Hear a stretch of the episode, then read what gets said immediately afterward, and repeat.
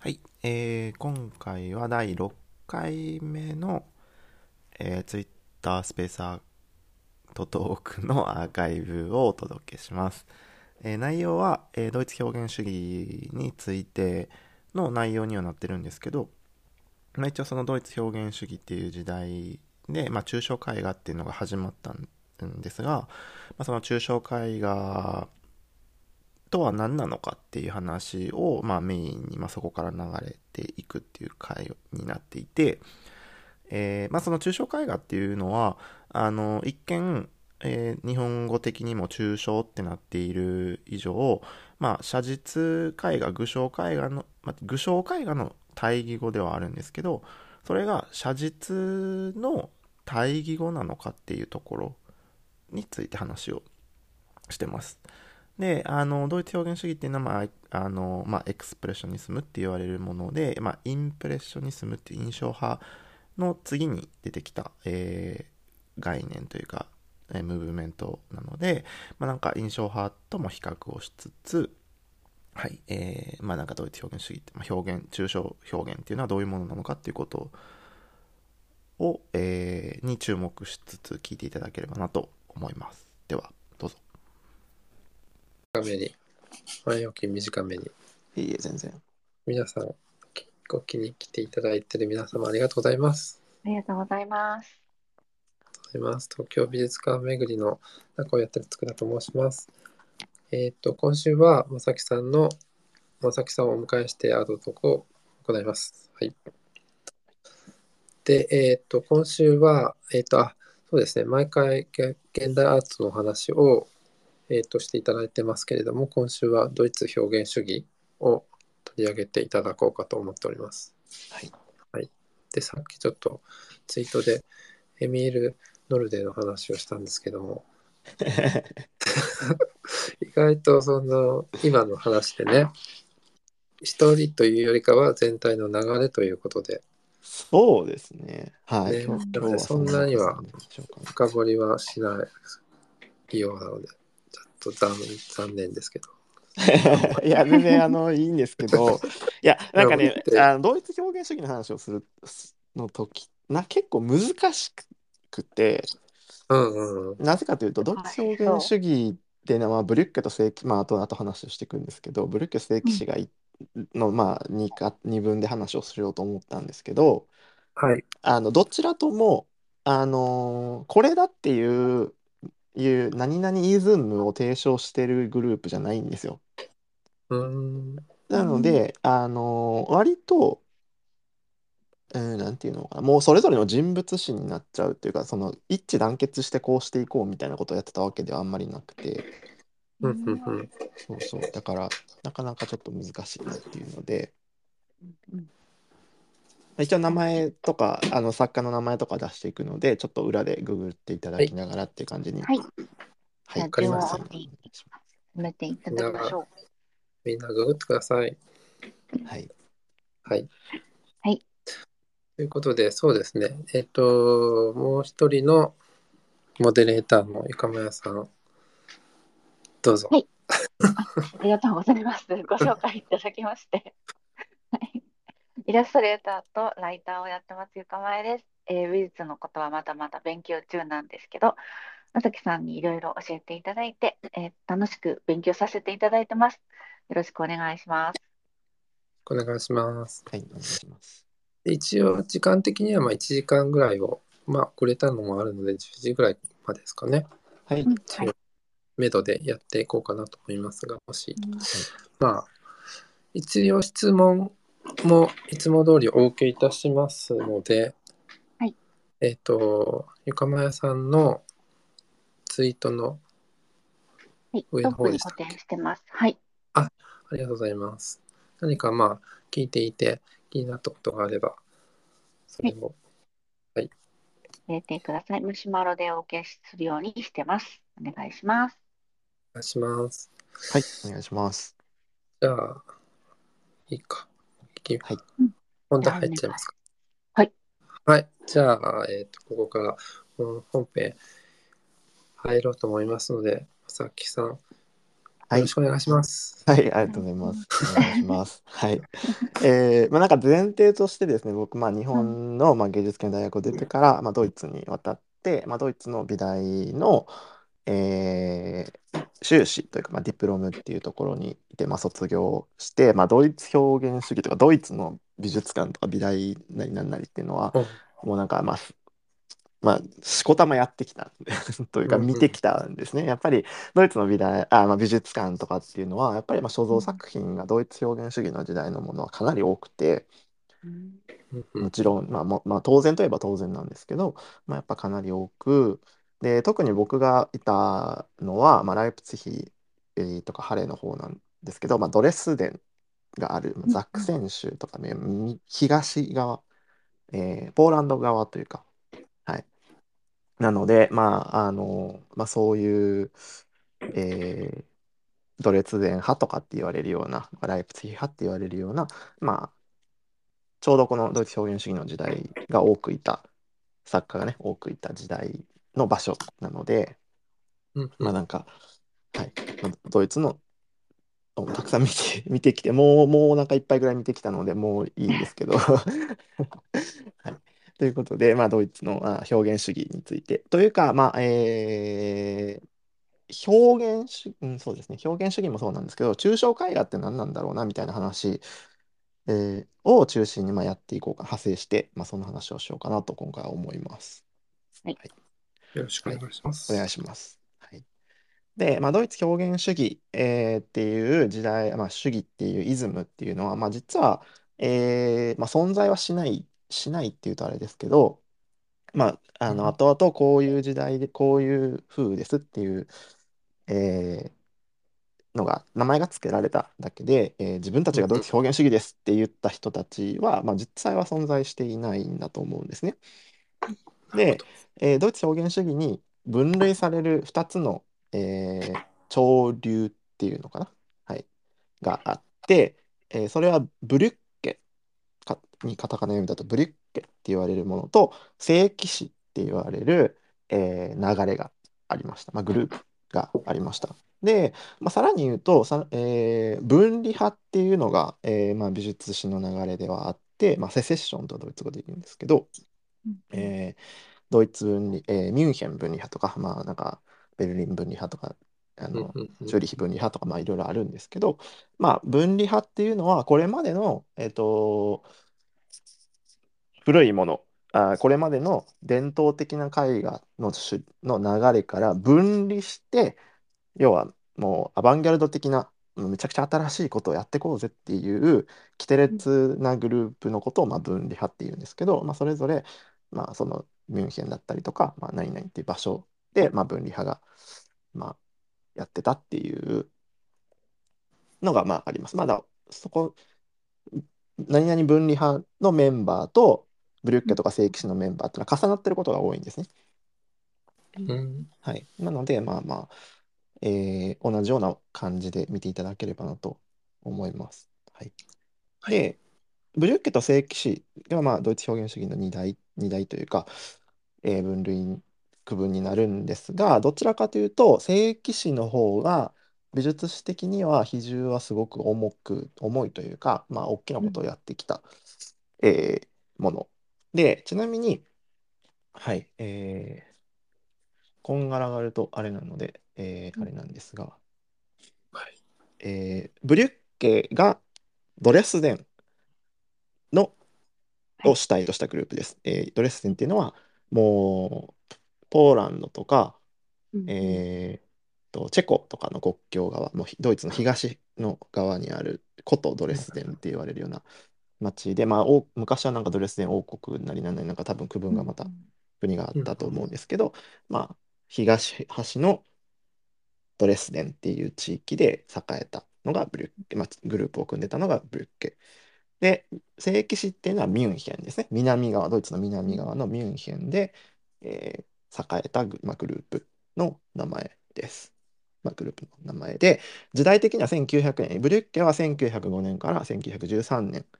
で、聖騎士は実は3年しかなくて、1911年から、まあ、1914年の3年が、まあ、正確には、まあ、聖騎士はもう本当にあのえっと、まあ、正規誌っていう雑誌みたいなのを発行してたんですけど、うん発行して第1回展、第2回展とかやって、で、最終的にその、外される、なんていうのかな。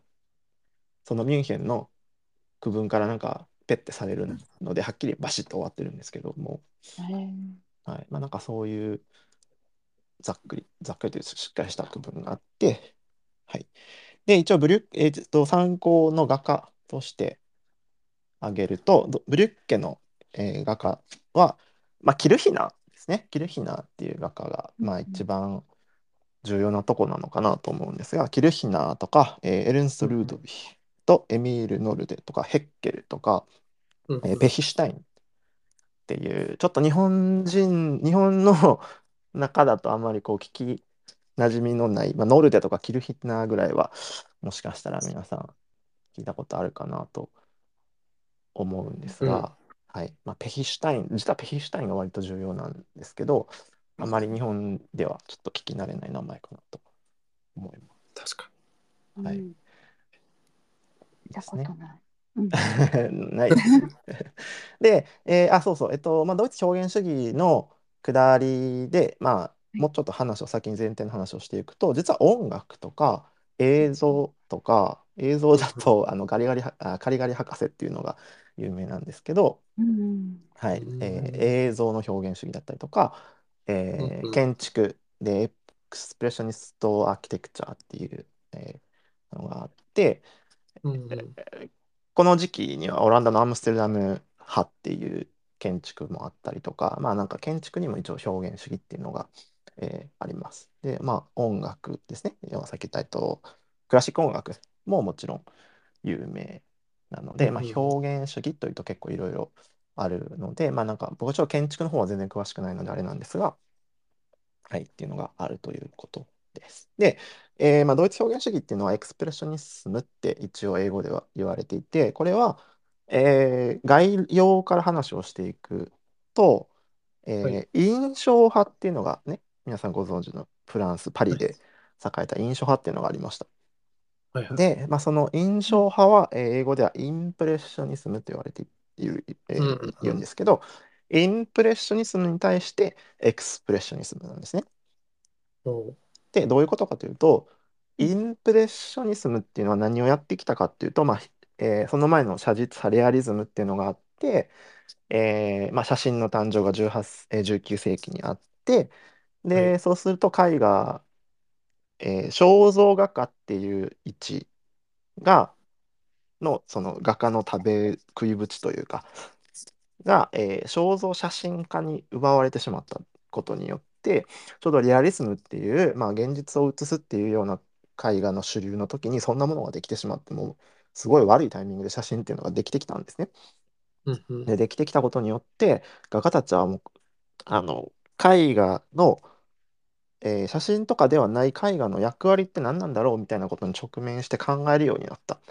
ことによって出てきたのが、まあ、印象派っていうものなんですけど、おえー印象派は特にその、えー人間の目っていうのは、まあ、動的で、まあね、動画を見てるわけですよね常に。うんうん。はいのことに対して、まあ、絵画っていうのは静止画なので、えーこれまでやってきた絵画っていうのはとても静止画的であるので、まあ、今度は動的な、えー絵画を描こうみたいなことがまあ裏に実はあってその結果、まあ、光を光のねきらめきを描くとか揺らめきを描くとか、まあ、なんかそういうことを表現するために、まあ、ああいう独特なタッチが生まれていてちょっと、えー中タッチが独特になったという点では割と抽象的になったとも言えるんですけどあくまであれは、えー世界外の世界がどういう風なのかきらめきとかって、ね、木が揺れてるとか水面がキラキラしてるとかっていうことをを書いているという点ではめちゃめちゃ具象的なんですよね。うん。うんううん外の世界がどういうふうになってるのか人間がどういうふうにそれを捉えているのかっていうインプレッション、まあ、印象的な、えーことを書いてるっていう点ではすごく、えー具象物を書いている。うんん。ですけどただまあそのタッチがこれまでのレアリズムとかに対して見るととてもこうあのゴッホとかね分かりやすいと思うんですけどちょっと抽象的になったよねっていうような言い方をされるかもしれないんですがあれはめちゃめちゃ具象画なんですねどっちかというと。うんで、まあ、エクスプレッショニズムはそれに対して、えーまあ、その後、ゴーギャン、えー後期印象派に属されるゴーギャンっていうのがいるんですけど、ゴーギャンはウォービズムっていう野獣派って言われる、えーものに派閥、は 派閥というか、あの派生していくんですけど、はい。まあ、ウォービズムっていうのは要は、えーまあ、とても現実的にありえない色の色を使ったりとか、えーまあ、そういうのをしていったりうんする派閥があるんですけど、まあ、そういうウォービズムだったりとか、えーゴッホがやってたような、えーまあ、抽象的な表現っていうのを受け取りながらエクスプレッショニズム表現主義っていうのは、えーもっと精神的な内面とか感情とか、ちょっとロマン派に近いような、えー内容を書いている。よ、まあ、めちゃめちゃ見えないものを書いていることが多かったわけですね。うん。で見えないものを表現するんですけどそれを見えるものに置き換えて表現したりとか見えるものの裏側に何が潜んでいるのかとかっていうことを、えー表現していたのが、えー表現主義っていうことでとても印象派の逆なわけですね。印象派は外の世界が人間にと、人間の目でとか脳でどう映ってんのかなとか外の世界が主体でそれに媒体として人間が挟んだ時にどういうことなのかっていうことをやってたことに対して、えー表現主義っていうのは人間の中とかうんうんうんがにどういうふうに潜んでいるのかみたいなことを、まあ、やっている。まあ、ニーチェ的な内容っていうのはすごくえー思想的な影響を受けてるんですけど、はいまあ、なんかそういうのが、まあ、そもそもの、えー時代の流れです。表現主義1920世紀。はい。うんうんで、まあ、忘れちゃいけないんですけど、一応、あの、第一次世界大戦の影響があったので、まあ、ちょっと学作家とかが散り散りになったりとか、あの、うんナチスってヒトラーのね、えーはい。ナチスドイツの影響で、大敗芸術っていう流れが出て、うん。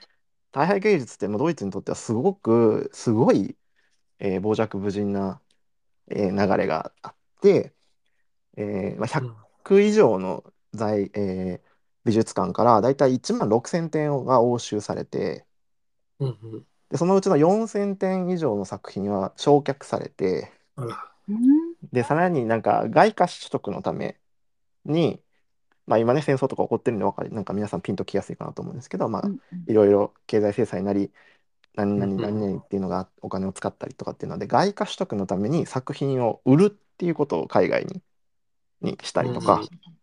はい、とか、えーユダヤ系のもちろん画家っていうのもたくさんいたんですけど、まあ、その人たちはね、あのこういろいろあったり、ね、殺されちゃったりとかうんいろいろ回りつつ、はい。うんうん。まあ、なんか本当に大変なこの時代はすごい大変な1905年から1925年って言われてるのがまあ大敗芸術あたりなんですけど、まあ、ここら辺がど真ん中なので、うんはいまあ、そういう影響も受けつつっていうのをまあちょっと、えー入れていただいて頭の中に入れて端っこにね置いておいていただければなと、はい、思います。はい。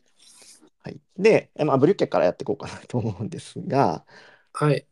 はい。えーブリュッケは先ほど言ったみたいに、えードイツのに東側の、えードレスデンで生まれた、はい、流れです。ね。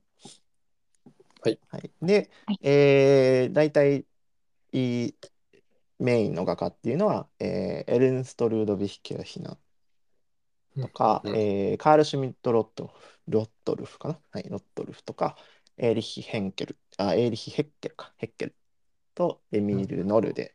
ノルデはもう1年ぐらいしかいなかったんです、実は。ちょっとだけです。はい、この8年間のうちの 1, 年間だけなんですけど、うんうんで、えーマックス・ペヒシュタインっていうのが1906年に加入してるんですが、実はこのペヒシュタインっていうのは、ああとオット・ミュラー、オット・ミュラーっていうのが重要人物ではあるんですけど、はい。はい、でこのメンバーほとんどなんかね、あのもともと画家の人たちじゃなかった人が結構多いんですね。ええーー。はい、な建築やってたとかっていう人が結構多くて唯一ペヒシュタインだけが割とアカデミックな、えー美術を勉強してた人なんですよ。うんはい、で、えーまあ、ブリュッケ、えードイツ語はドイツ語ではディーブルッケというんですけど、このブリュッケっていうのは橋って意味なんです。橋、橋です。ドイツ語で橋のこと。なので、日本語では橋派って言われるんですね、これ。えはい、ディブルッケ。あの難しい。普通にあの橋のことをブルッケと言います。あの、ね、川を渡す橋です。ー、ああ、ブリなるほどねッジ的な感じですか？ブリッジです。はい、ブリッジ。ブリッジです。英語で言うとブリッジ。をドイツ語ではブリュッケと言います。はい。なるほどね。これは、うんえっと、まあ、要は未来への架け橋になるみたいなことで、ブリュッケっていう名前に、あはい、あ。してます。らしいですね。かっこいい。そう。で、あ、そうそう、えっと、まあ、印象派、ウォービズムとか、まあ、ゴッホのえー影響を受けてたっていうのと、もう一つ忘れちゃいけないのは、プリミティブ芸術。プリミティビス、ビプリミティビシズムかな。はい。っていうのがあって、まあ、要するに、えーえっと、なんて言ったの原始的って意味なんですけど、プリミティブっていうのは。原始的絵画っていうのが、まあ、そのゴーギャンとかピカソ後に、まあ、タイミング的にも一緒なんですけど、ピカソとかの時代で、えっと、なんて言ったらいいのかな。昔の文明とか部族とかうん。の、例えばお面とかってなんとなく皆さんわかるかななんかうんあの顔がブニューンって長かったりとか、なんか顎がグーンって出てたりとか、なんか鼻が変、なんか飛び出てたりとか、なんか、まあ、なんとなく、なんか、なんて言ったらいいのかな、部族の、アフリカ系の部族みたいなのって、すごい顔が長いお面をつけてたりするじゃないですか、トーテムみたいなやつとかね。うん。は。い。してる。はいはい、あれってよくよく考えると、あのピカソとかのアビニョンの娘たちとかの顔と大体一緒なんですよ。う。ん。おうプリミティわかんない。うん。はい、ああいうのって、あまあ、このゴーギャンとかピカソとかっていうのはプリミティブの影響を受けていて、ブ。うん。おー原始的な、えー絵画に絵画とか、まあ、絵画表現とかですねに戻ってみようみたいなことを考えてた時代うんに影響を受けてるのは、まあ、ブリュッケなんですね。なんで木版画とかミラーとかめちゃめちゃ木版画が多いんですけど、うんまあ、木版画っていう昔の、えー技法を使ったりとか、はい。はいえー割と面で、えー面で物事を構成してみるとか、まあ、なんかそういう、まあ、キュビズムに近いような内容になってくるんですけど、まあ、なんかそういうこともやってたのが、まあ、ブリュッケですね。はい。はいはい。ブリュッケまあ、そう。で、まあ、ノルデの話が、あの、佃さんがノルデの話って言ってたので、ノルデの話をすると、あ、あのはい、あ、よ、あのですね、なんで僕があのノルデって別に特ににっていうのは、この時代はやっぱり、あのそれぞれの画家が割と自由に作品を作ってたんですね。なので、で、しかも、えっと、ヘッケルとかっていうのは独学でもうなんか別にその美術をもともとやってた人たちじゃないので、割と、あの、持論を展開してるというか、まあ、こういういうのがいいんだみたいなことをやっているので 割とこう何だったらいいのかな。統一性がそのメンバーにすごくあったかっていうとそういうわけじゃないんですよね。で、まあ、ノルデっていうのはあのナチスに入ってた入ったりしてた。したね。側なんですよ。はい、割となんか、あのナチスって割とねダメな方であのこう悪役じゃないけどそういうふうに見られがちではあるんですけどノルデはそこに入ってた。入っててでこうナチスに好かれるような、まあ、ヒトラーとかに好かれるような絵を描いてたりとかして割とあの非宗教宗教顔の題材とかもあるんですけど割とこういろんな人からバッシングを受けたりっていうのもすごくあったりとか。うんうん。で、まあ、その大敗芸術に巻き込まれてあのそれでも絵を描くんです描き続けたんですけどあの油絵ってめちゃめちゃ匂いが出るんですよそのシンナーとかを使って描くので、油絵ってすごい匂いが出るので、あそのバレるわけですよね大敗芸術の時代絵を描いてたらやっぱ怒られるわけですよ。あ、そうか。なので、こっそり描くっていうので、あのずっと水彩画を描いてたんです。油絵を描かずに、バレないようなちっちゃなさちっちゃな絵を、A4 ぐらいの絵を水彩画でずっと描いてた画家なんですね、ノルデって。なので、なんか水彩画の魔術師とか言われたりとか、なんかね、なんかいろいろ言われるのがノルデなんですけど、もはいはい。まあなんかそういうのもいるよっていうノルデ、ノル、なんか なんか美術史の大きな流れを見ると、なんかノルデに語る部分ってそこしかなくて、そうなんですよ分です。よかったね。ありがとうございます。はい。そうなんですよ。はい。まあ、まあ、そうですね。はい。まあ、こんな感じでした。はい。まあ、なんか時代、あの作品をそれぞれ見てもらうと、割とこう、えーっと、バキバキとした色使いだったりとか、そうですね。キルヒナとかはすごい暗い絵を描いてたりとか、まあ、反社会風だったりとかね、えーあったりとか、テーマが、まあ、キルヒナは、まあ、ブリュッケといえばキルヒナみたいなところはあるんですけど、あの、娼婦とか、まあなんかそういう社反社会的な、なんていうのか、盛り場みたいなとことか、まあなんかそういうところを描いてたりもするし、はい、なんかテーマもそれまでとはちょっと違うものを書いてたっていうのがあります。はい。で、まあ、美術史的に重要な方はどちらかというと正規史の方、これから来る正規史の方で、えードイツ語ではデアブラウエライターというんですけど、えーあそのまま正規史、青い騎士っていう意味なんですけど、うん。はい。えうん。ーメンバーはカンディンスキーとか、えーミュンタラー、フランツ・マルク、マッケ、アウグスト・マッケとか、はい。ここら辺が、えー重要なメンバーかなと思います。はい。で、えー正規士は、えー先ほども言ったみたいにミュンヘンの方で、えーやられてて、まあ、ミュンヘン分離派とかっていうのと同じようなメンバーになってるんですけど、うんうんはい一応正規士の名前の由来っていうのは、えっと、まあ、先ほど見たみたいに、えー抽象絵画の話になってくるので、えー精神性とかっていうことがテーマになってくるんですけど、まあ、こ彼らメンバーっていうのは、えーまあ、この中心メンバーですね、カンディンスキーとかマルクとかマッケとかですけど、はい。えーは、えーと、なんかカフェでお茶をしてた時に、なんかみんなが好きなものの話になって、青色と、えー馬と騎士が好きだったので、うん。この名前になったみたいな話が、はい、あって、はい。まあなんか青っていうのはその精神性を意味しているのによく使われがちなので、まあ青っていうのと、まあ、フランツ・マルクの有名な青い馬の塔っていう、まあよく、あ、馬をか描いてたんですけど、まあ馬が好きだっただけとか、ななんかあんまりすごい正規史にすごい意味があったわけではないようですね、名前の由来としては。なるほどね。はい。で、えーミュンヘンの新芸術家協会っていうのがあって、ドイツ語ではノイエ・クンスタフェア・ハイニゴング・ミュンヘンっていうんですけど、えーまあ、うんこのミュンヘン新芸術家協会っていうのを結成してたんですよ。うん。はい、ヤウレンスキーとか、えーカンディンスキー、えーとかフランツ・マルクとか、うんあ、フランツ・マルクは後々ですけど、はい、えーミュンターとかバレン、バレフキンかな、はい、が、まあ、作っていて、で、まあ、それで展示をやっ、えーまあ、なんか雑誌を作ってるんですね。はい。雑誌を発行したりとかするので、まあ、それが正規誌って名前だったりとか、青葉っていう名前で、えーあの、本を作って発表、まあ、今でいうジンみたいなやつですね。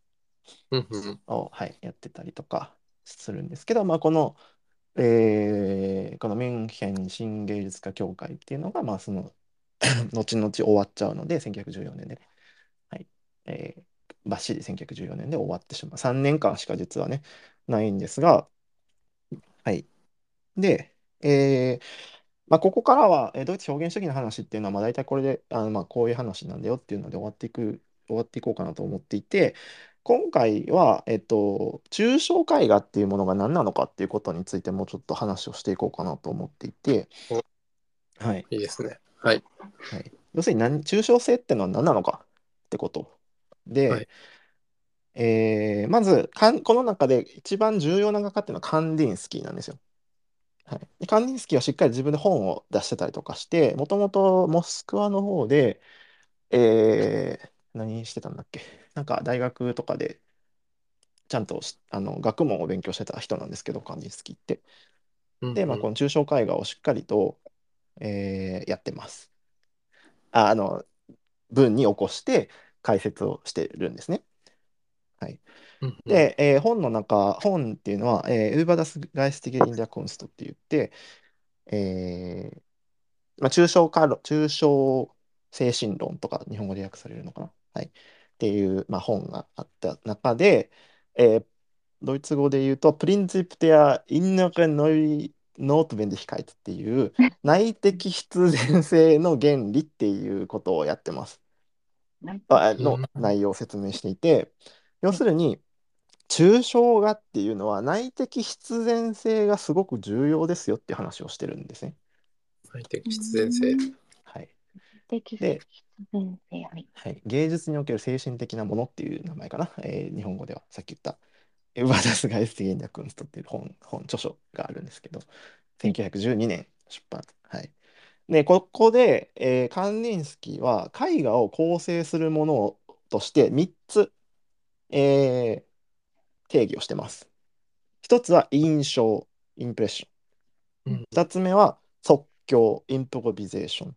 で三つ目は構成コンポジション。っていうこのうん3つから絵画は構成されてると言っていて、えーどういうことかというとまず1番目には色や形っていった目に見える要素うん。を捉えること、はい。これっていうのは精神的な内面性内面的要素でもあるんですけど、うん。はい。うん。まあ、色や形を捉えるっていうことそして人間がどういうふうにあのそれを受け取るかっていう印象っていうことから次2番目即インプロビゼーション即興なんですけど、えー知覚優先の内的衝動を行う。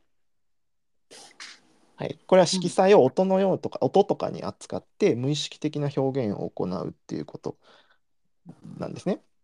うん。で、3つ目は構成、コンポジションなんですけど、これが先ほど言ってる内的必然性を追い求めて、制作イメージを膨らますことによって、純粋な、えー造形要素を行うっていうことを言ってます。で、これで成り立っているのが、えー絵画だっていうことを、えーまあ、言っていて、うんまあ、内的必然性っていうのは何なのかって話なんですけど、うんえー要すえーなんかいろんな解釈のね、内容があって、ちょっと僕も日本語でどういうふうに扱われてるのかなっていうのをいろいろ調べてはみたんですけど、えー要するに、えー人間っていうのは必然的に、えーいろんなものを感じれる人る生物だっていうことを言ってるわけですよ。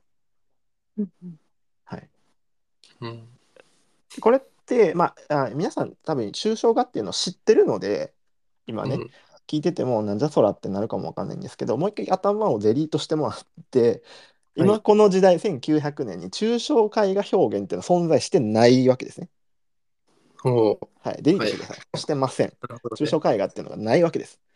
これまでの絵画っていうのは、世界がどういうふうにな映っているのかっていうことを基本的には表現してたわけですね。うん。はい、目に見える風景を、えーまあ、模倣するっていうこと、まあ、ミメーシスっていうんですけどそういうのえー外の風景をキャンバスの上に基本的には描くっていうことを絵画がやってたわけですね。うん。うん。でその起こすミメーシスをする技法をいろいろ技法に対していろんなアプローチがあったわけですよ。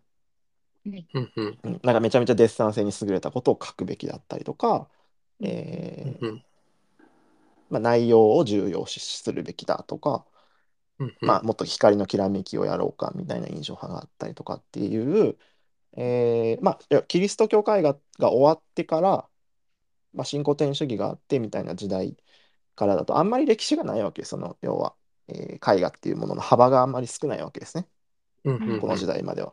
うんうんで、まあ、印象派までは要するにまあタッチを見れば抽象的なんですけどやっぱり内容は、えー先ほど冒頭で説明したみたいに、えー写実派とかがやってたこと、うん。いや写真がやってた性的な精度のせいですね。止まってるうんものがどれくらい完璧に写せるデッサン性が優れた状況で写せるかっていう科学技術が発達してしまったことによって動的な表現とかきらめきとかです。ね、うん。っていうことをやろうってした段階はめちゃめちゃ偶象的偶象画的な内容をやってる。まだそれも要は世界がどういうふうに映ってるのかどういうふうに人間が見ているのかっていううん。え世界のミメーシスをやってるわけですよね。印象派でさえ。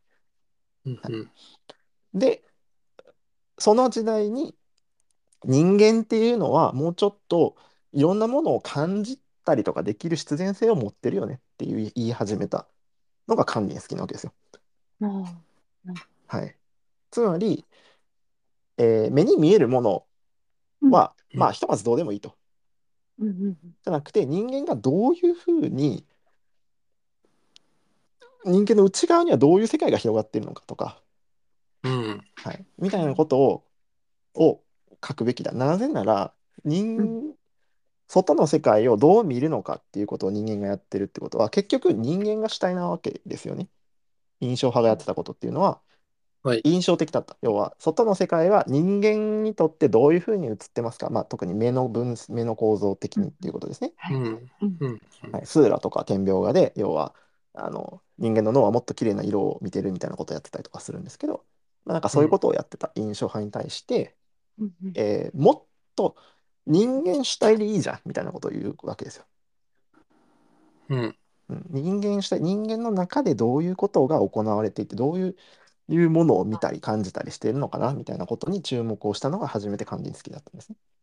うん。うん。はい、でなのでこれってめちゃめちゃ、えー音楽的な内容を含んでいる音を聞いてなんか川を想像したりとかなんかうん僕はあんまクラシックに詳しくないですけど なんかそういうのがあるじゃないですか春をはい表現してますとか例えばね。はいはい。はいはいはい。っていうのは、えー要は目で見てどうこうっていう絵画的な、えープロセスではないところで耳で聞いて直接的な川の音を聞いてあ川が流れてるねって話ではなくてこれをなんかいろんな楽器で流れたものが春ですって言ってあ春なんだなっていうことを想像するっていうのはめちゃめちゃ人間の感受性的な部分のやり取りを、お音楽ではやってるわけですよね。そうですね。はい、でこの内容っていうのはとても、えー芸術性が高くてこれこそ芸術だみたいなことを言ったのがカンディスキーで絵画もこんなことをやんなきゃいけないよねっていうようなことを言ってたわけですね。うん。はい、なので、えーカンディスキーの、えー著書の中にも真の絵画っていうのはどれも例外なく詩である、まあ、ポエットであるポエムであるポエムであるっていうことですね。はいうん。うん。まあ、要は言語的な内容要はあその音の内容もそうなんですけど言語的な世界っていうのも同じように、うんえー春って聞いたら春を想像するっていうのはそれぞれみんなが内的必然性の感受性みたいなものでこう、クリエイトそれぞれの中でクリエイトしてるよねみたいなことなので、うん割と、えーまあ、詩とか音楽とかに近いような精神的創造っていうのをやろう絵画をやんなきゃいけないっていうことを言ってたのがカンディンスキーだったんですよ。うん。うん。なので、カンディンスキーのコンポジションっていう作品は何個かあるんですけど、もう本当に、あの、点と線とかで構成されてるる作品が多くて、うん。えー音楽、音楽家の、あ、名前が出てこない。えーっと、ちょっと待ってくださいね。名前、ちょっと待ってください。音楽、えーカンディンスキーがシュ,、えーシェーンベルクです。はい、ごめんなさい。はいはい。シェンベルえーク。シェーンベルクってオーストリアの作曲家がいるんですけど、あシェーンベルク、ノルト・シェンベルク？はい、アルノルト・シェーンベルクがいて、シェーンベルクの影響をすごく受けているんですね。うんはい。で、まあその音楽との関わりっていうのをとてもやってたのが、まあカンディンスキーなんですね。はい。うんまあ、とても、はい。だから抽象画っていうのはそういうことであるっていうことなわけです。つまり、えー目で見どういうふうに見えていくのかっていうのをずっとやってた絵画に対して、えー見えないものうん。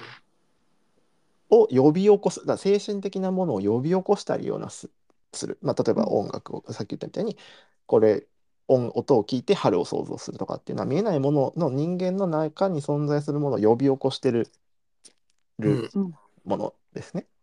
うんはい。まあ、なんかそういうことをやれる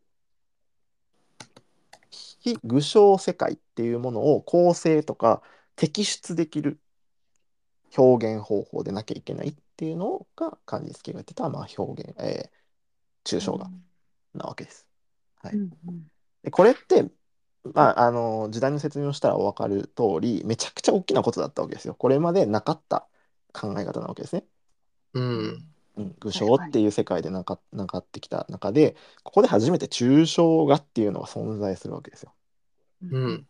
はい、でまあ、えー日本でもパウル・クレクレイですね、とかも人気なのかなと思うんですけど、クレイも同じような、あ、あの、えーここら辺の時代に属されるんですけど、はい。えークレイとかも同じように言ってて、えー絵画、え彼が言ってた内容で、絵画っていうのは、えー見えるものを表現するのではない。これは、要は要は印象派がやってたことですね。見えるものをどう表現するのかってことをやってた。あ時代はいはい。見えるものをどう表現するのかではなくて見えないものをどう見えるようにするのかっていうことが絵画の役割であるって言ってるんですよクレームうんうん。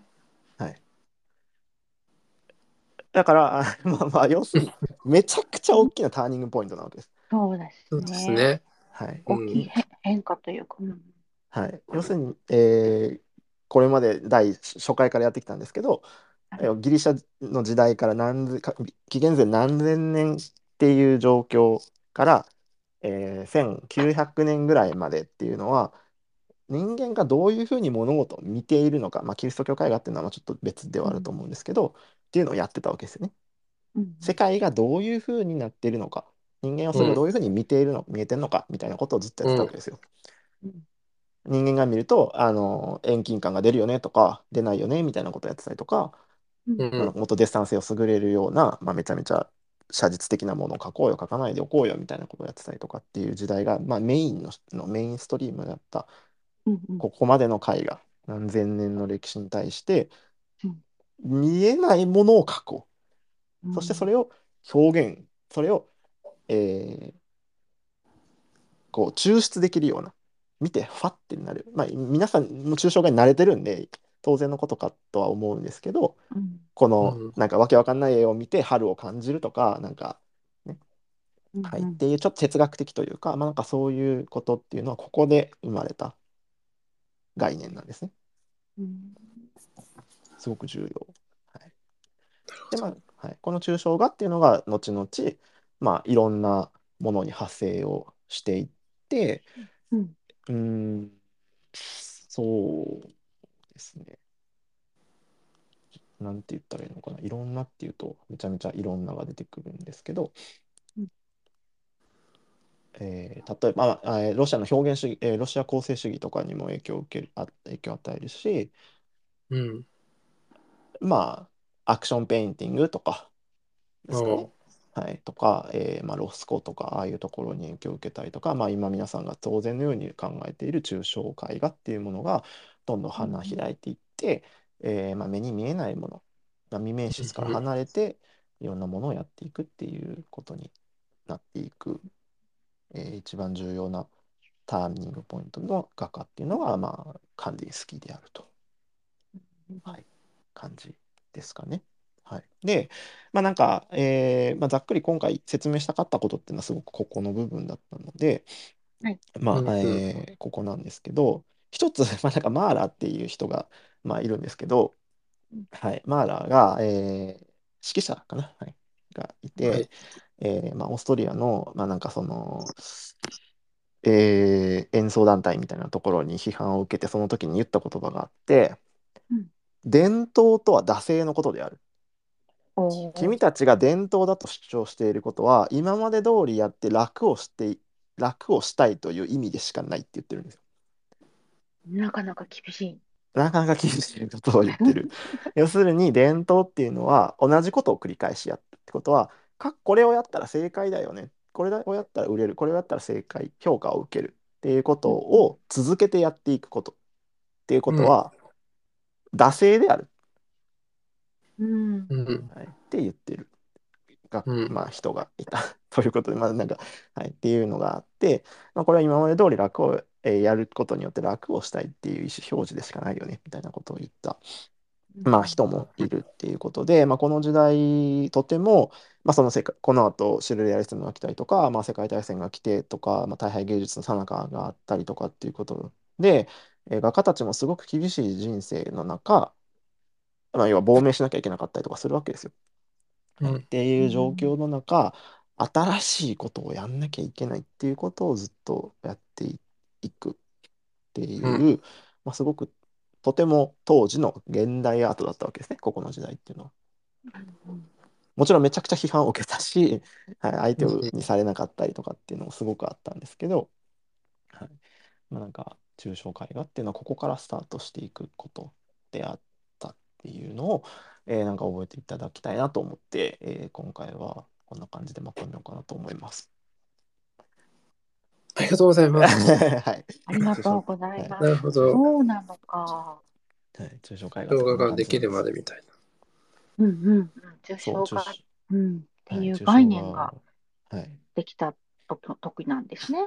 うん、そうなんですよ。うんだから、これがない、まあ、多分カンディンスキーがいないとじゃないけど、まあ、石器師ブリュッケとか、この時代の、えー表現主義がいないと、やっぱり、えー今で皆さんが普通に思ってる抽象絵画っていうもうんのは、なかなかなかったんであろう、うん、なって思うわけですね。なるほど。うん。そうなんですよ。確かに。うん。な。なるほど。なんかはいこうただただ単に空想のものを描くっていうんじゃなくて、その抽象化というスタイルがあったからこそ、またそこからいろんなのが生まれた感じなんですね。そうですね。先ほども言ったみたいに、印象派っていうのは、抽象的な表現とは考えがちではあるかなと思うんですけど、うん概念的なことを言えば、外の世界がどう映ってんの、人間にとってどうなのかっていうことをやってるので、めちゃめちゃ具象なわけですよね。未明室からまだ離れきってないわけですよ。タッチがうんうん抽象的であるとしても。はい。うんでもそのもう根本的な概念が抽象表現である、えー、とうん人間の内的必然性を扱うっていうことが、まあ、抽象絵画の根底にあるっていうことなので、はい、なんか結構その辺意外といい加減で見てたかもしれない。そうですよね。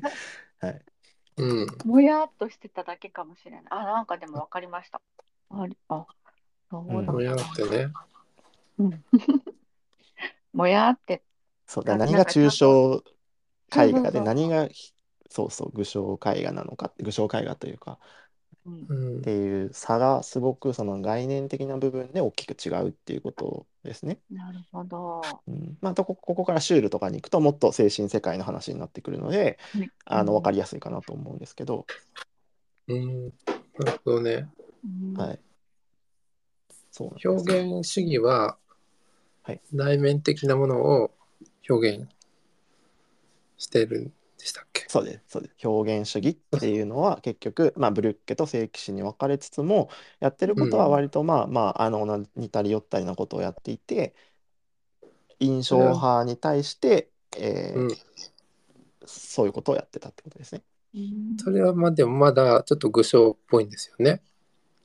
えーまえーそうです。かか印象け印象派の側面がずっとあったので、結果的にはね。まだどういう絵だか分かりやすいというか。そうです。世界。で抽象画だとその内面を描いてるんだけどそれが分かんないけどまあコンポジションとか即興とかうん。その辺ではい自由にそうです。なっていくと。内的必然性を抽出できるようなもの、抽出できるよはい、でもこの後の時代で結構あれですよね。大変な目に遭うんですよね。このあそうですそうです。はいはい、ね。表現主義っていうのは、そうですよね。まあ、ちょうど表現主義。敗退芸術の時代真っ只中だったしこの後第二次世界大戦も来るし、う。ん。ん。まあ、ダダとかの、まあ、しょ社会的な運動がこの後来るので、まあ、ダダとかに飲まれていったりとか、まあ、要はそれどころじゃないわけですよ。うん。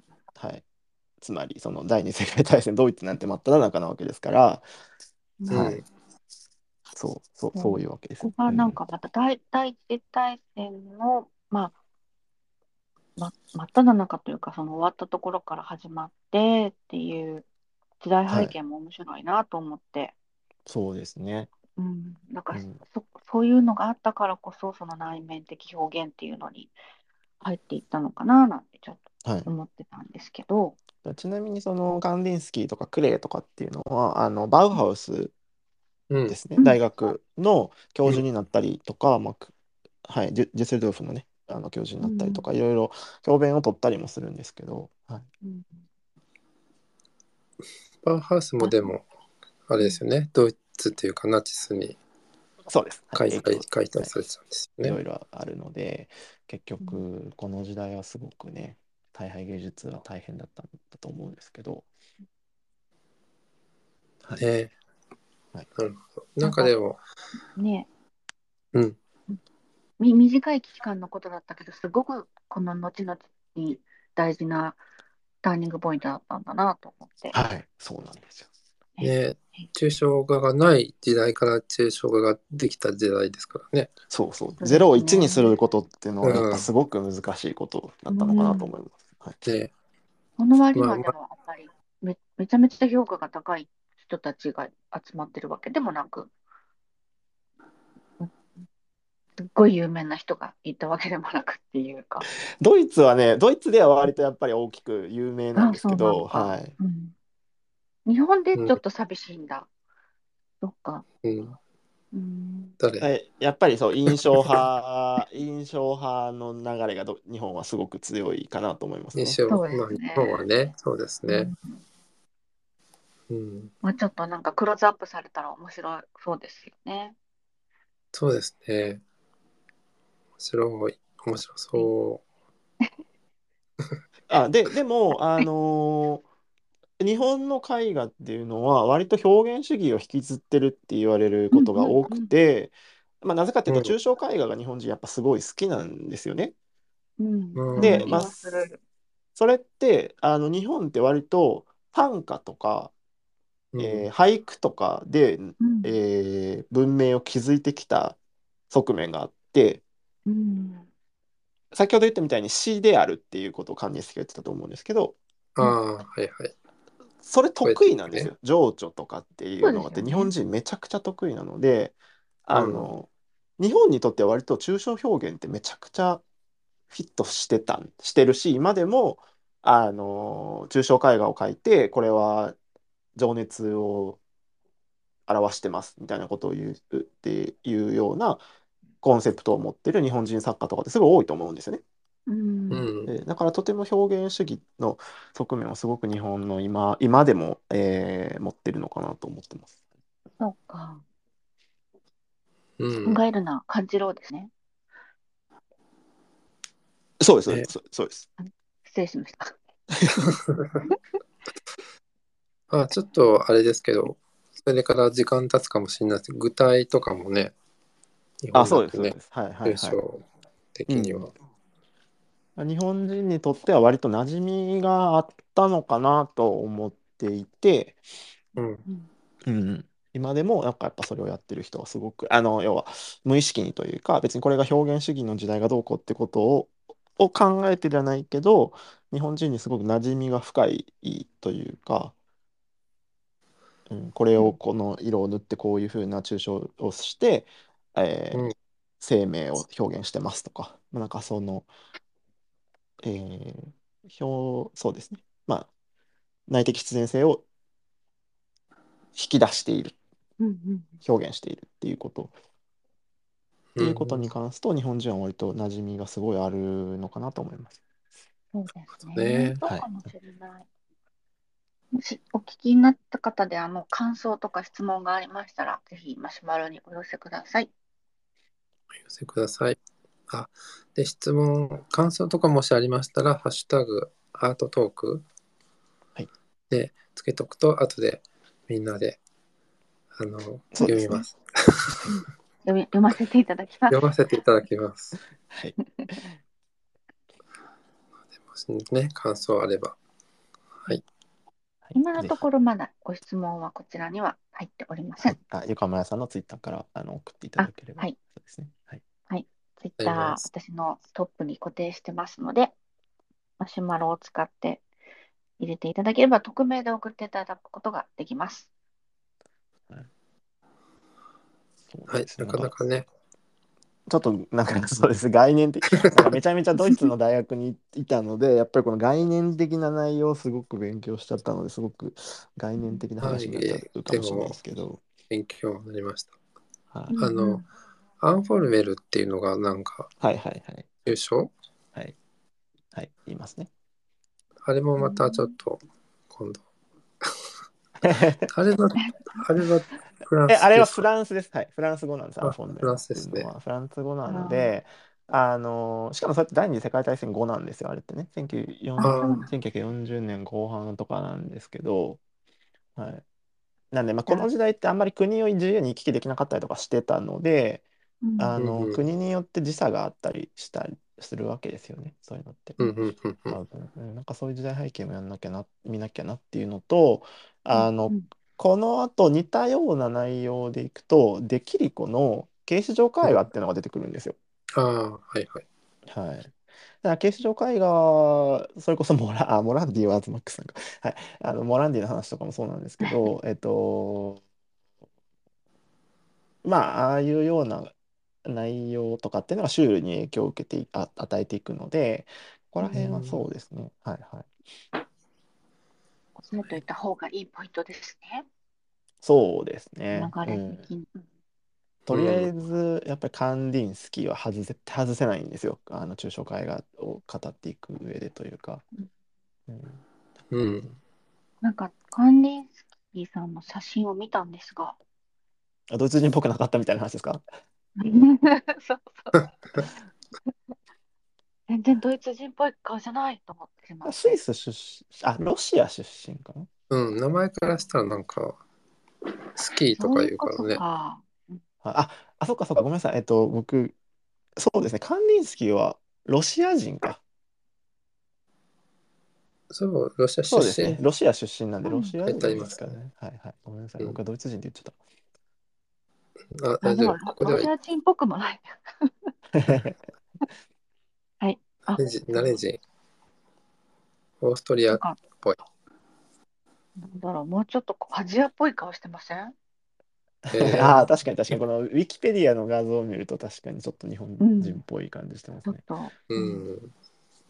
確かに。それで、ワシリック。ええと思ったんです。うん。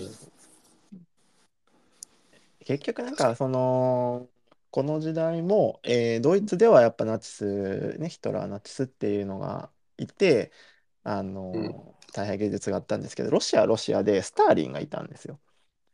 うん。はい、でスターリンもまあ大変芸術ほどじゃないんですけど、まあ、なんか割とあの芸術にこう歯止めをかけた人たちだったので、なんかそれぞれそのシュプレアメティスムとかもあの政治批判をバレないようにやるためになんかあまあ四角形と丸の赤と黒でやったりとかまあなんかねなんかそういうのもあって、やっぱこの時代世界大戦があったり大変芸術があったりであうんの抽象表現っていうのが割と、えーなんていうの隠喩的な感じの社会批判に使えた側面もやっぱり多分あるんだろうなと思っていてうんうん。なんかそういうのもあるのかなと思います。なかなかね。すごい。なん映画で言えばカリガリ博士。カリガリ博士、はい。はい、ずいぶん前ですけど見たことありますあ、本当ですか？か すごい。あここれあれがそうだったんだと思いまはい、したカリガリ博士、そうです、そうです。はい確かにな内面だけです進んでますもんねストーリー そうです、そうです。カリガリ博士、そうですね。本当に多分ね表現主義っていうのは、あ音楽も、あの建築も映像にもあったので。カリガリ博士見たことあるってすごいですね。結構コアだと思いますけど。そうでもなんかあの割と白く見えるみたいなので皆さんちょっとググって見ていただいたら、はい無声無声ですかねあの声がないから、そうですね。はい、はい。ねあのねえ。なんなんとなく見てる感じなんですけど、ドイツ語では、Das Kabinett des Dr. カリガリっていうんですけど、うんキャビネットなんです。なるほど。ゴーレムとかもあります。巨人ゴーレム、あの、デアゴーレムっていう作品が有名ですかね。はいありますね。そうそうそういうジャンルだったんだ。うん。なるほどね。わかりました。あはい、りがとうございました。ありがとうございます。いえいえ。今日は結構なりました。なりました。ご質問は特に入らなかったようでございます。あ、本当ですか？ははい。はい。あの、ハッシュタグで、アートトークで皆さん感想をぜひお寄せください。はい、ぜひよかったら、はい、うんお待ちしてます。はいまあそんな感じですかね。こんな感じですかね。じゃあ、最後まで聞きに聞いていただいてありがとうございましたあ。りがとうございました。再来週の、えっと、予定は、何でしたっけ？再来週、再来週、美ね、学、美学。美学、美学ですね。あ、美学ですね。再来あそうだから、えーこの考え方っていうのは割とニーチェ的思想があったりとか、まあカンえー要は主観的な内容を含んでいたのでカントとかの影響が、まあ、あるんですけど、うん。はい。えーまあ、僕がドイツで何を学んでよかったかっていうと、まあ、こういう、えー、カンディンスキーの概念だったりとかもそうなんですけど、えー美学っていう学問が実は、まあ、に日本人の普通の教育的にはあまり触れてこない、えー美術哲学っていうものの中で、まあ、ドイツ哲学ってすごく栄えてたんですけど、うん。えーその中はい。で美学っていう考え方、まあ、バウムガルデンっていう人が発し、えー推奨していくんですけど、うんまあ、その要するに人間っていう、あ美術っていうのは美って美を扱うものっていうのはなんとなく皆さん分かってると思うんですけど、まあ、美っていう字が使われてるのでね、うんうん。はい、じゃあ美って何なのかって話なんですよ。うん。うん。はい、人間は何を美と考えているのか、えーそもそも美って何なのかっていうのを美術を見ている側とか美術を扱ってる画家とかっていうものが知らなきゃいけない話ですよね。はい、美って何なんだろう？みたいなことは分からずにあこれは美しいねって言ってるのってちょっとまあ滑稽じゃないですか。つまりは。うん。分かってないのにっていう。だからうん。なんかそのことをあの追求したっていうのが、まあ、美術あ美学っていうものが概念があ学問というかうん哲学の中にあって、はい。まあ、なんかその話を少し、えーできたらいいなと思っていて。まあなんかその聞いてらっしゃる方にびあのせ専門家がいたらもう僕は絶対やりたくないやりたくないんですけど。一応ね4年5年美学はやってきたもののうん。そのやっぱり専門家ではないので、まあ、間違ったことは言わないようにすごく調べてから来再来週臨むんですけど間違ったことは言わないようにね。はい、でもなんか本当にあのめちゃくちゃ複雑なんです。であんまり言葉尻とかであのヘイトをあの炎上しないことを祈ってはいるんですけど。はい、一応気をつけてはい。お手柔らかに。とて柔らかにお願いします。はい。はいまあ、なんかそういう学問があって、はい、うんあのとてもやっていくのにすごく重要あの美術を見ることに対してすごく重要かなと思っていてうんうん面白い話であの本当に美美って何なのかっていうこう何何が美なのかみたいな話なんですけど、はい。うん、ぜひ来週それでねやら5月せてもらえる11日のこのお時間になります。ああそうなんですね。僕誕生日で誕生日です。5月11日。あおめでとうございます。ちょうど、いいいです。ちょうどい い。はい。何がいいか分かんない。はい。ちなみにその次の次の週はリヒターを。なるほどなるほど。ど日本にリヒター展が来るんあ？そうですね。リヒターの予習的な。それに合わせてドイツ、ドイツの画家、巨匠リヒターを僕が。はいリヒターなんて死ぬほど見たんで、何回リヒター展ドイツでやってたかっていうね。おうはいじゃあもう、あ日本で一番詳しい。いや、ねそれはやめてもらいたいな。やめたいですけど、はい。まあなんかそんなリヒ感じで。ター店のここを見ろみたいな。まあリヒターがどういうことをやってきたのかって話そうですね。できたらいいかなと思います。あ、でもはいそれ聞くだけでも全然。うん。ね。素晴らし。い大巨匠ですからね。うん生きてる中でルーブルで個展やった画家ってあんまりいないですから、うん。そうなんですよ。じゃあ、リヒター来週と、その、その次の次の週も楽しみにしてますので、楽しみに。よはい。ろしくお願いします。はい、あなんか一個告知だけはい。もちろんどうぞ。でどうぞああ僕今あのちょうど NFT の作品をあのちょこちょこ空き時間で作ってるんですけど今ちょうどギブアウェイ企画をやっててはい。はいあの抽選で僕の作品が無料で当たるっていうのをやってるので。すごい。太っ腹だかはいら、はい、あの僕のツイッターからああアカウントがまた別にあるんですけど、まあ、さっき萩の NFT っていう、えーアカウントがあ、まあ、僕のこのツイッターから多分飛べるようになってると思うんですけど、はい、見ていただくと、あの応募できるようになってるので、まあ、ちょっと拡散とかを手伝ってもらうっていう応募条件になってるんですけどなんかリツイートと、はい、コメントいただければ後々あの完全にあのなんかソフトアプリかなんかでアトランダムであの抽選すると思うんですけど、ね、厳選な抽選をするんですね。い やそうです。あのもうなんかアプリに当て込んであのランダムで、はいランダム抽選ちゃんとやるんであるんですね、そういうのがね。あなんかあるあるみたいです、はい抽選はい、えー、すごい。なんかできるようになってるんで完全に抽忖選で度はないとね。ないです忖度ゼロです、はい、はい。でもなんか4種類。類ある4種類選べるのであのうん人気がないやつはあの抽選確率が上がりますそうなのか。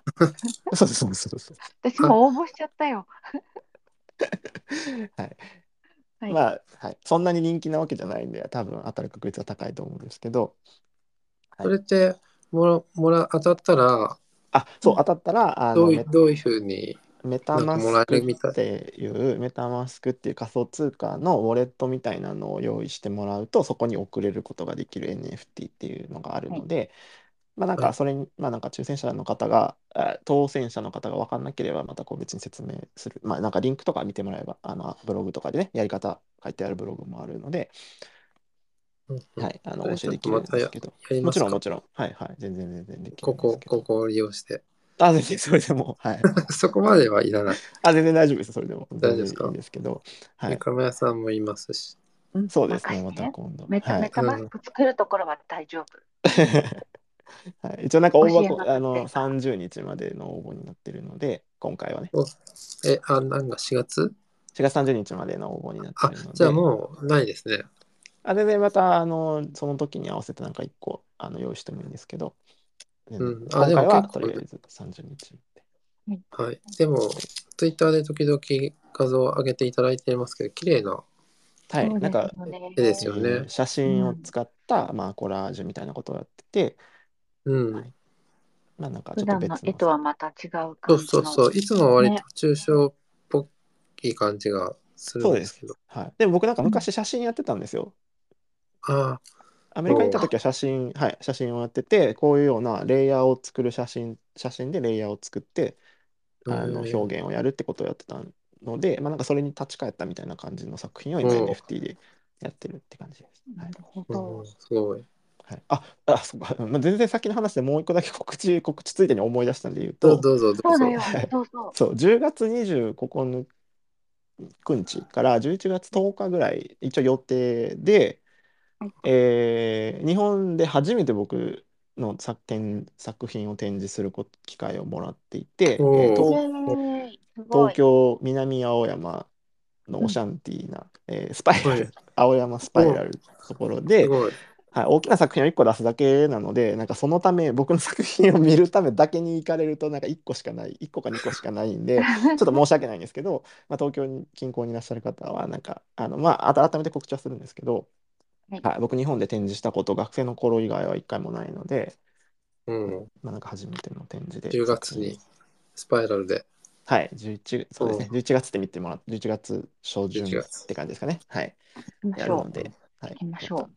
見に行きましょよければ、はい、見ていただ凱旋。ければはいまた改めてあの近くなればあの告知はさせていただくと思うんですけど、はい。はい、そんな感じです。はい、ありありがとうございます。う。ありがとうございます。がとうございました。じゃあ、締めますか。はい、じゃあ。今回はこんな感じでした。すみません、なんか最初、あのバタついてしまって、ええこちらこいえいえそ。なんかうん、ちょっと不具合でした。忘れてました。よかったです。じゃあ、たくさん聞いていただけてよかったです。でもありがとまた、あうございます。のーアーカイブは、ポッドキャストの方に上げようと思いますので、ちょっと溜まってますので、はい早めにやあ、りたいと皆さんあり。がとうございます。、あなんか拍手とかありがとうございま。ますす。イェイありがとうございます。ではまた再来週お会いしましょう。はい。はい。はいではでは、失礼します。ありがとうございましたはい終わり失礼します。ありがとうございます。